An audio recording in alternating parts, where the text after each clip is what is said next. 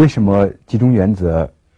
呃，这么重要呢？它背后的这个原因是什么呢？我觉得，它背后是一条自然规律在起作用。这条自然规律呢，就是我们通常所说的二八原则，或者这个另外一个叫法呢，是以他的这个发明人呃或者发现人呃所取取的这个名字叫帕赫图原则。呃，帕赫图呢是一个意大利人，他在这个呃十九世纪末的时候呢，呃做这个一一个经济方面的研究，他研究这个各个国家呃人口和这个财产的这个分配，他们之间这个关系。呃，他当时就发现了一个很有趣的这个现象，不管这个，呃，呃，同一个国家在不同的这个时期，不同的国家，呃，他们都会有一个基本上类似的这个统计规律，就是一个国家百分之二十的人口呢，通常会占有他百分之八十的财产。呃，如果再缩小一下范围的话呢，通常是百分之十的这个人口呢，占有百分之六十五的财产。或者说百分之五的人口占有这个百分之五十的财产，也就是说，人口和这个财产呢之间永远是一个这个不平衡的这个关系。当然后来呢，就是呃其他呃领域很多的这个研究人员也都发现这个有一个这个类似的这个现象，几乎在所有的这个跟人跟社会有关的这个领域，你都可以发现这个类似的现象，就在我们这个。管理的领域呢，你会发现通常是这个百分之二十的这个百分之八十的这个费用呢，导致了你这个百分之二十的这个收入，而你百分之八十的收入可能是有这个很少一点，就是百分之二十的这个费用，呃，就取得的，或者说你这个百分之八十的效果呢，不是由这个百分之八十的原因导致的，而是百分之二十的原因，或者说通常这个一个企业一个个人。百分之八十的结果是由百分之二十的努力造成的，也就是说呢，百分之八十的这个努力，百分之八十的这个原因，百分之八十的这个费用，都是这个不重要的，或者说是都是这个浪费掉的。呃，这个原理呢，我想这个如果我们每个人仔细想一想，就是我们周围的这个事情，我们自己这个企业，我想我们都会这个发现这个同样的这个规律。通常是我们百分之二十的这个客户，或者说某一两类客户，它能够带来我们这个百分之呃七八十的这个营业额和这个利润。通常是我们这个可能呃百分之一二十的这个销售的这个区域，能够给我们带来这个百分之七八十的销售的这个呃营业额。通常是我们这个可能是最好的一些员工，他们给我们带来这个最呃大部分的这个企业的这个价值。而不是这个，呃，大部分的这个员工，呃，等等等等，就是我们几乎在所呃呃所有的这个领域都会发现这个类似的一个规律，而这个规律呢，呃，如果我们要是了解了、掌握了、运用的话，我们能够这个取得相当大的这个呃结果。我举一个例子来说明这一点，就是，呃，在呃发生在这个日本的这个事情。就是呃，日本的这个产品呢，到这个上个世纪这个七十年代末八十年代初的时候呢，呃，可以说汽车电子产品等等，呃，风靡了这个世界。呃，我当时在这个已经在这个德国，呃，当时就呃，就是给我的这个感觉呢，呃，欧洲和美国，呃，对这个日本都有一种这个极大的恐惧。呃，因为这个日本的产品铺天盖地都进来了，日本的产品质量好，日本的产品价格低，呃，所以这个欧美的企业呢，当时都在这个呃寻找学习，说这个呃所谓的日本方法，但这个日本方法到底是什么呢？日本方法实际上它的这个本质呢，是这个呃一个被称为所谓的这个质量革命，呃，也就是说日本人在这个二次世界大战之后呢。呃，他们呃先于其他国家，呃用一种这个很系统的方法，在日本这个引发了一场这个质量革命，就是在战后初期的时候，日本的产品在这个世界上没有任何的地位，没有呃大家不会觉得日本产品，呃是这个高质量的一个产品，但是呢，经过这个一二十年的这样的这个质量的革命、质量运动，日本的产品呢风靡了这个世界。而在这个质量运动的这个背后，最起作用的这个原则呢，实际上就是我刚才所讲的这个八零二零原则，或者或者说在一定程度上也就是一个呃集中原则。呃，这呃后面呢有一个这个呃有一个小小的故事，就是呃这个原则应用到这个质量控制这个领域呢，实际上是有两个这个美国人，呃 j o a n 和这个 Deming 两个呃美国人在五一年的时候写了一本书，叫做呃 Quality Control Handbook，就质量控制手册。呃这本书呢，呃实际上把这个怎么去做这个质量呃控制，怎么运用这个集中的原则，怎么去运用这个二八二八原则。呃，写的这个清清楚楚，但是呢，就是在美国，他们没有得到他应有的这个市场。到了这个呃，后来这个书传到日本，呃，可能是这个外来的和尚好念经，日本人把他这本书奉为这个凤鸣，就日本人真正的照他这个书，呃，说讲的这个方法去这个运作他这个企业，去进行他这个质量管理。这个呃，他实际上这个道理呢很简单，就是。呃，这两个这个学者他发现说，这个呃企业任何一个企业，它的这个产品的这个质量的这个缺陷呢，都是由这个少数的原因造成的。有大部分的这个缺陷，呃，是由少数的这个质量原因造成的。所以他把自己的这个呃原则理论支柱呢，也定位就少数重要因素原则。也就是说呢，很少百分比的质量因素。会导致极大百分比的，呃，质量缺陷，所以他工作的这个方法或者分析的方法呢，就是一个简单的这个呃寻找寻找那些最主要的原因。也就是说，如果可能这个，比方说就造一个这个汽车或者造一个这个冰箱，呃，你这个呃出现这个质量缺陷，可能有这个一百条或者这个有一千条这个理由，但是呢。在这些理由里面、原因里面，可能有这个两三条，它是导致百分之七八十的这个质量缺陷的这个原因。如果你把这个两三条找出来，把这两三条原因给消灭掉，那么你的百分之七八十的这个质量缺陷呢，就会被这个取消。呃，这样的话呢，你可以这个花费很少的这个力气。得到一个很大的这个效果。我们呃，在这个八十年代、九十年代之后所经历的这这场信息革命，它的背后实际上也是八零二零原则在这个起作用。也就是说呢，这个信息革命的这个呃起源呃，在一定程度上来自来来自于这个一个软件工程师的发现。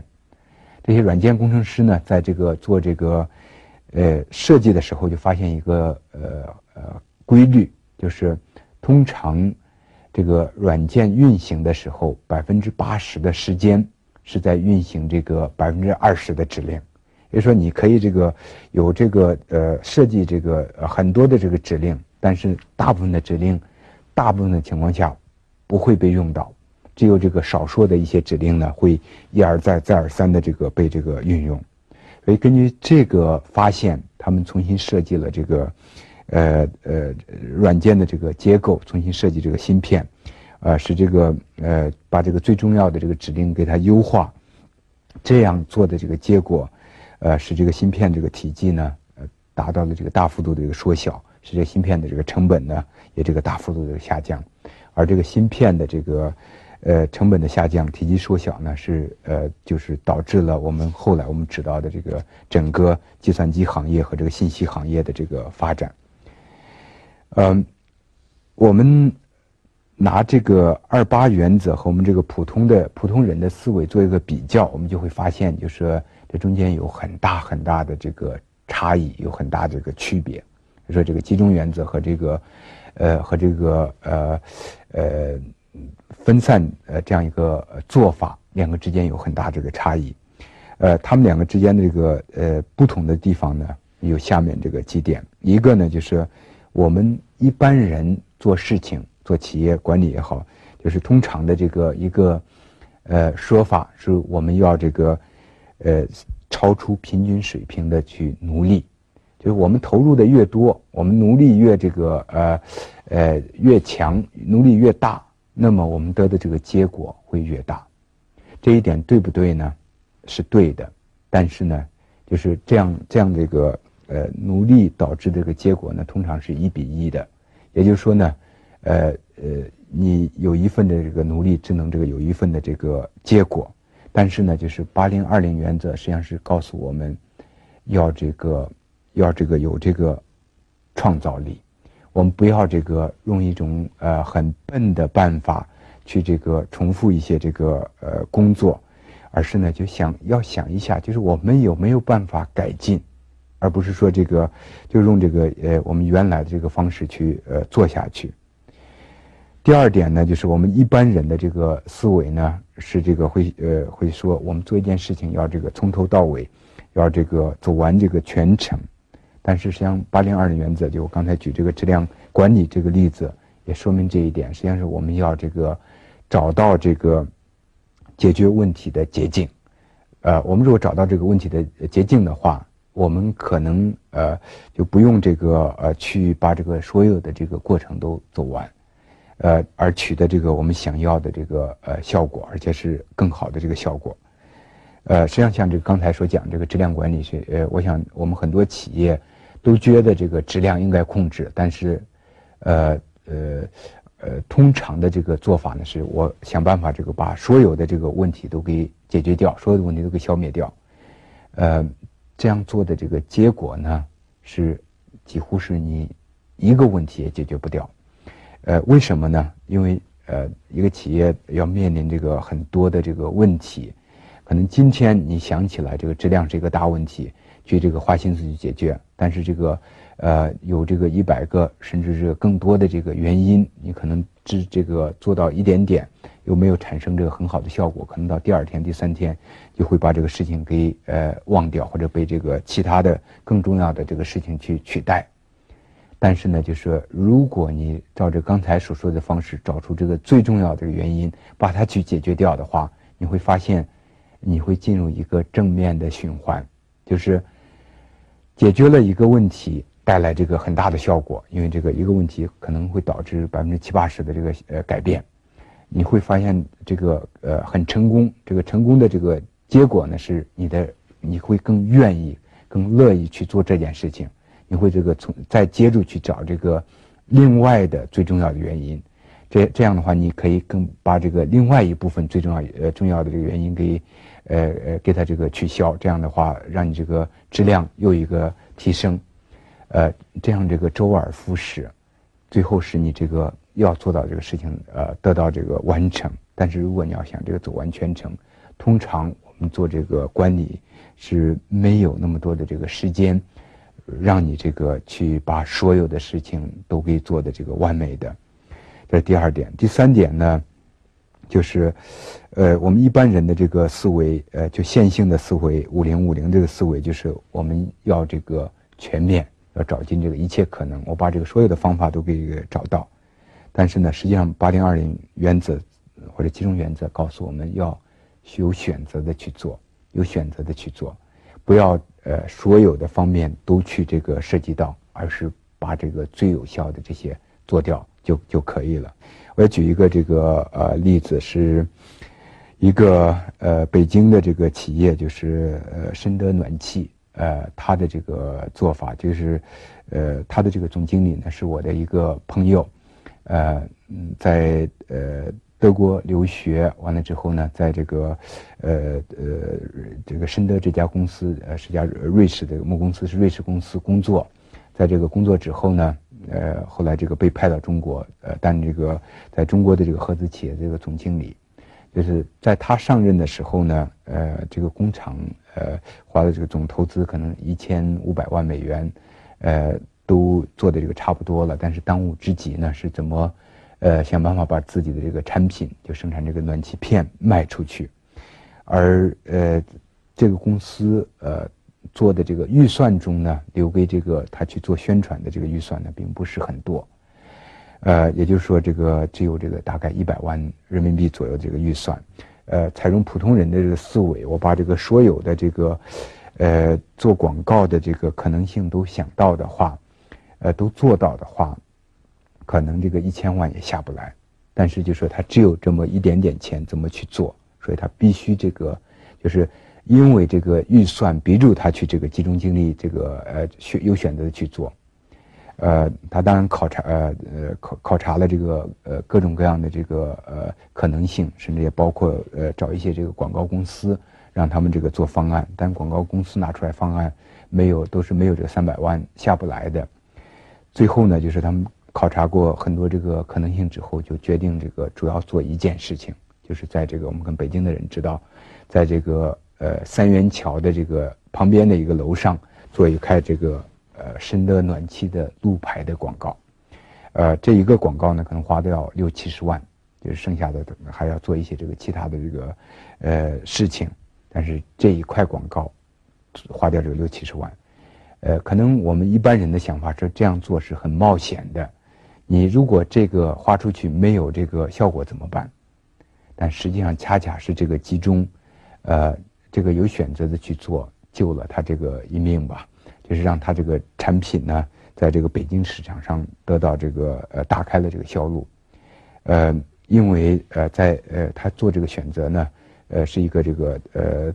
呃是在这个通往机场的这个路口，就是那些做房地产的或者呃那些跟这个暖气呃呃用这个用户呃呃最最这个最有希望成为他用户的人呢。都会这个经常这个路过这个地方，所以从这呃从这个角度，他他是做了一个这个很正确的选择，呃那，后面这个故事呢就呃就是很有有点这个呃传奇了，就是有一天这个呃现代城的这个老板潘石屹从那边路过，看到他正好这个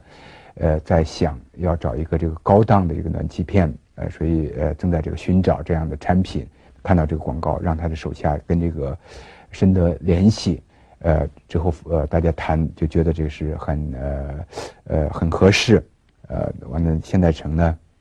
采购了一大批的它的这个产品，因为现代城的这个呃这种呃地位和它的这个作用，就是几乎让这个呃深德暖气一夜之间在这个整个这个京城呢，呃都得到这个呃宣传，所以到后来就是他们连这一块这个呃广告呢也都呃也都不再做了。而它这个营业额呢有这个很大的这个呃提升，也就是说呢，我们做这个一件事情呃不应呃呃不应该呃应该是有选择的做，而不应该是去这个找这个把这个一切的可能都去做到，这样这样的思维呢实际上是呃呃会影响到我们做事的这个效果的。再一点呢，就是我们企业也好，个人也好，有一个通常的这个呃普通的这个想法就是。我们应该在这个很多领域，呃，做好。但是呢，就是八零二零原则呢，实际上是在告诉我们，就像我前面所讲到那些企业一样，你一定要集中在这个少数几个领域做的卓越，在少数几个领域做的卓越，这就够了。你不要这个想这个在所有的领域都做的这个很好，呃，做的这跟这个竞争对手差不多，那样做的这个结果呢，就像我们前面说。到这个很多这个失败的企业一样，就最后是这个你没有任何一个领域有突出的产品、有突出的服务、有突出的这个对客户的价值。关键呢是你有选择的在少数几个领域创建你企业或者你个人的这个卓越。如果你能做到这一点的话，你一个这个资源很贫乏的企业或者一个这个天分不高的人也能做出很高的这个。呃，业绩和这个做出呃达到很好的这个很高的这个地位，但是如果你是呃不这么做的话，那么把你的精力和资源分散掉的话，你可能在这个任何一个领域都做不出这个最顶尖的这个事情来。